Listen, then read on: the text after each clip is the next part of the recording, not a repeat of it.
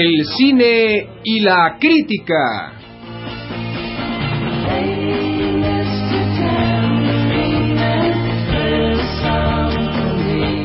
Una serie que protesta porque nadie la detesta, ni tampoco la quiere.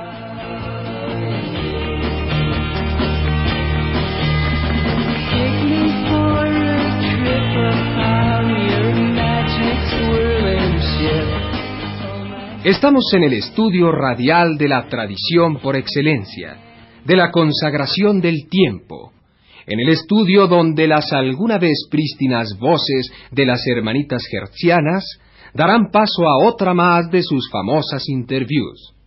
Con ustedes, las hermanitas Acabose. Muy buenas las tardes, querido auditorio. Es para nosotras un grave placer saber que no queda ningún vejestorio que nuestra edad pueda ahora entrever. Soy funesta. Soy nefasta. Soy dispuesta. Funesta, nefasta y dispuesta. Somos las hermanitas Acabose. Soy funesta. Está con nosotras el célebre músico pintor. Soy nefasta, que todos ustedes conocen. Soy dispuesta y que se llama Sebastián Cipayo. Muy buenas tardes. Me da mucho gusto ser invitado por ustedes a este programa que tanta tradición tiene. Y me da mucho gusto porque, eh, porque eh, no vengo en mi nombre, sino vengo en el nombre de una empresa que hacemos todos por el bien del prestigio nacional, más allá de nuestras fronteras, inclusive en el extranjero. Tenemos entre manos un proyecto que es muy importante, el proyecto del cerillito olímpico. Ese proyecto que corre a mi cargo, en cierta medida, significa para nosotros la oportunidad de recibir a nuestros visitantes con las manos convertidas en teas fraternales.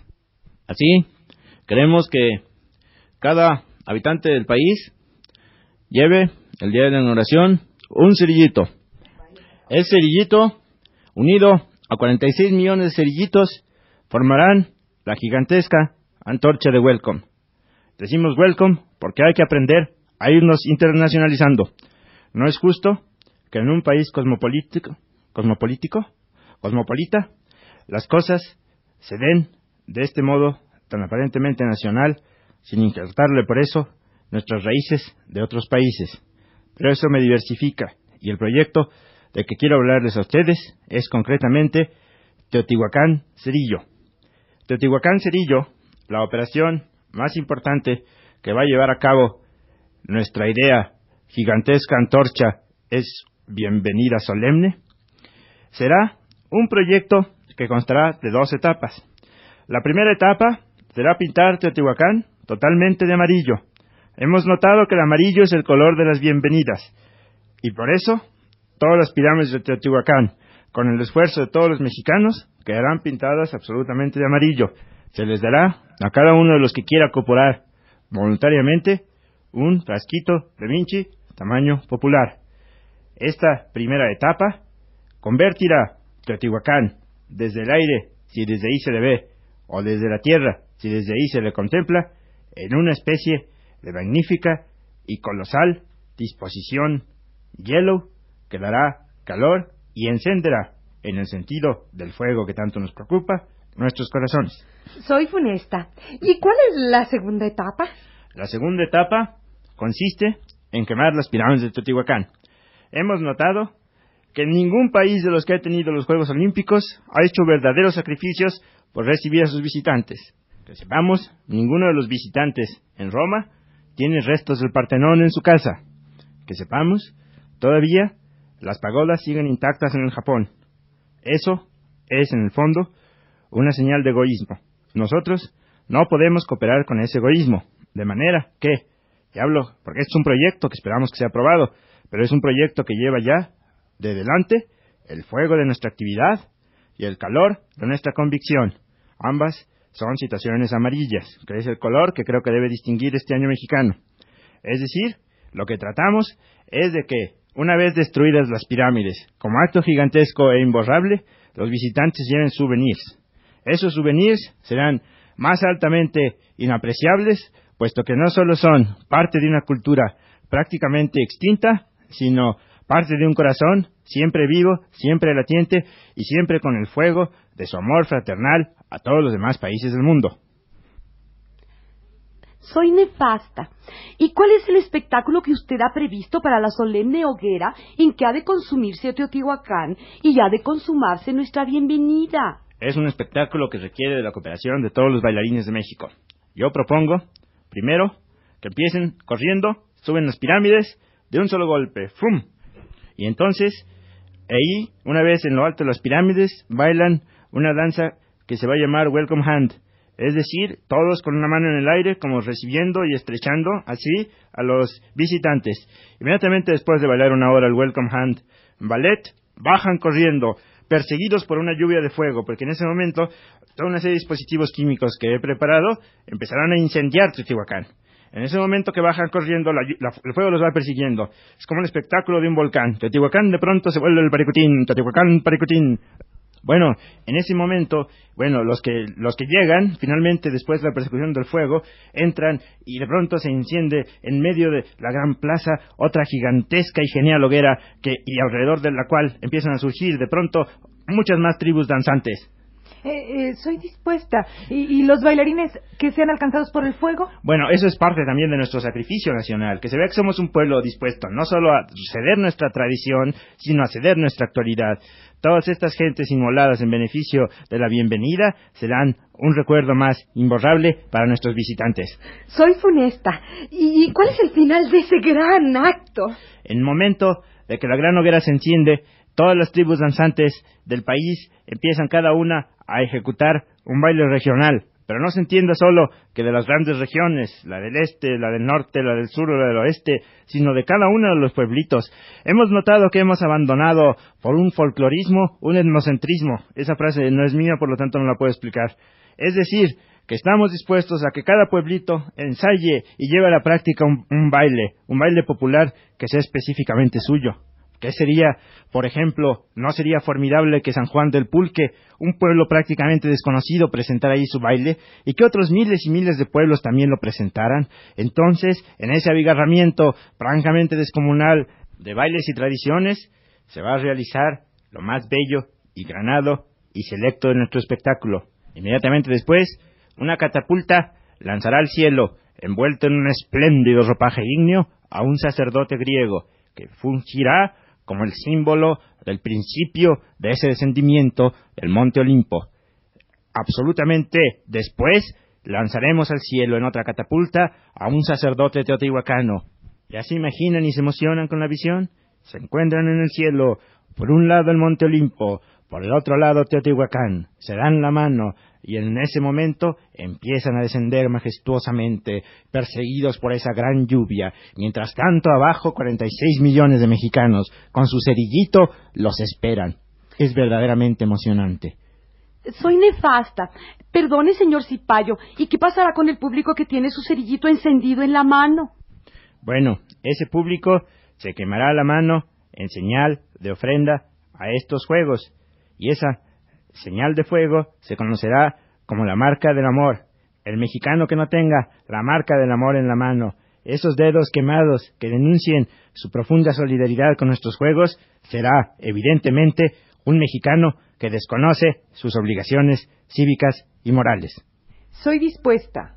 ¿Y cuál debe ser el rumor que acompañe nuestras acciones durante ese acto memorable, señor Cipayo? Si por rumor entiende, no el sonidito de quien prende un cerillo, sino el alma de la música popular que nos ha de acompañar de un modo urgente, yo creo que, y aquí pido la colaboración del maestro Antonio Bermúdez, director de la Filarmónica de San Cirindango, yo creo que ese debe ser el de nuestra música infalsificable, auténtica, original, sin contaminaciones y sumamente popular. Maestro Bermúdez, por favor.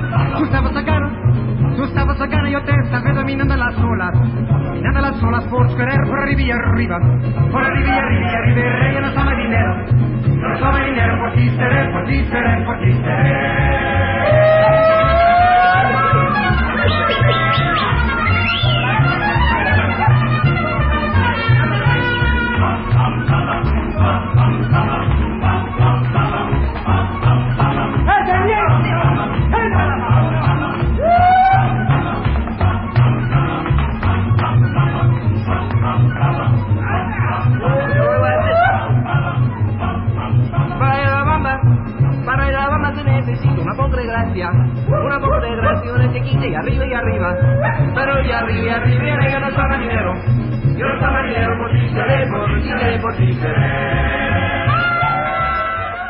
Soy funesta, emocionada todavía por esa música tan original y tan nuestra, quiero preguntarle un detalle final, señor Cipayo, el vestuario. El vestuario, esa es una cosa fácil. La occidentalización de nuestras costumbres, que yo llamaría la corrupción de nuestro boato, en una frase que espero que se me reconozca, ha llegado al extremo de lo intolerable.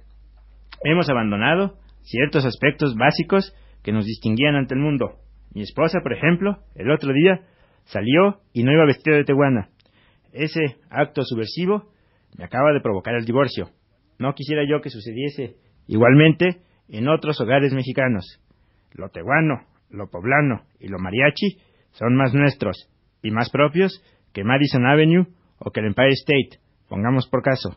Esta comparación, que puede ser audaz, sin embargo, representa una reivindicación muy legítima.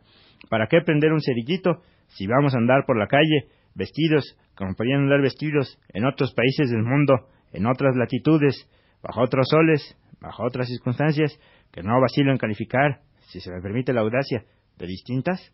Por eso, quiero yo, sumamente complacido de la oportunidad que me han brindado estas tres hermanas gentiles, decirles a los mexicanos que el único atavío posible es aquel que siempre ha sido nuestro y que siempre será nuestro.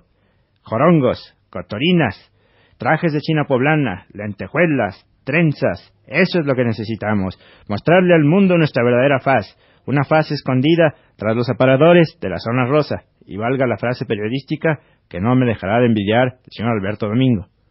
Ustedes perdonen, hermanita Sacabose, pero ya me tengo que llevar al señor Cipayo porque ya se acabó su tiempo de salida. Ya le toca su electroshock. Ay, pero... Acompáñeme, por favor, No, señor vamos. Este es un insulto. Por aquí, señor Todavía no he terminado. Le digo que me acompañe. Vamos. No, no se lo lleve. Ay, Y así, y así, amable, amable auditorio, presentamos una vez más la hora de las hermanitas acabose. Funesta, nefasta y dispuesta. Dispuesta, nefasta y funesta. هڪ کالند لا گ ڪونه هڪ لا ڪجهه ڪونه هڪ لا هيا گ ڪونه هڪ گانا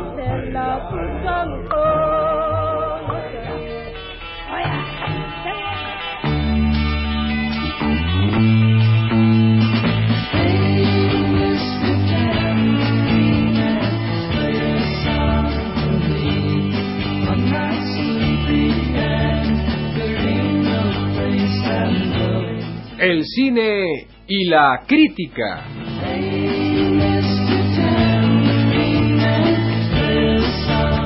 Una serie que protesta porque nadie la detesta, ni tampoco la quiere.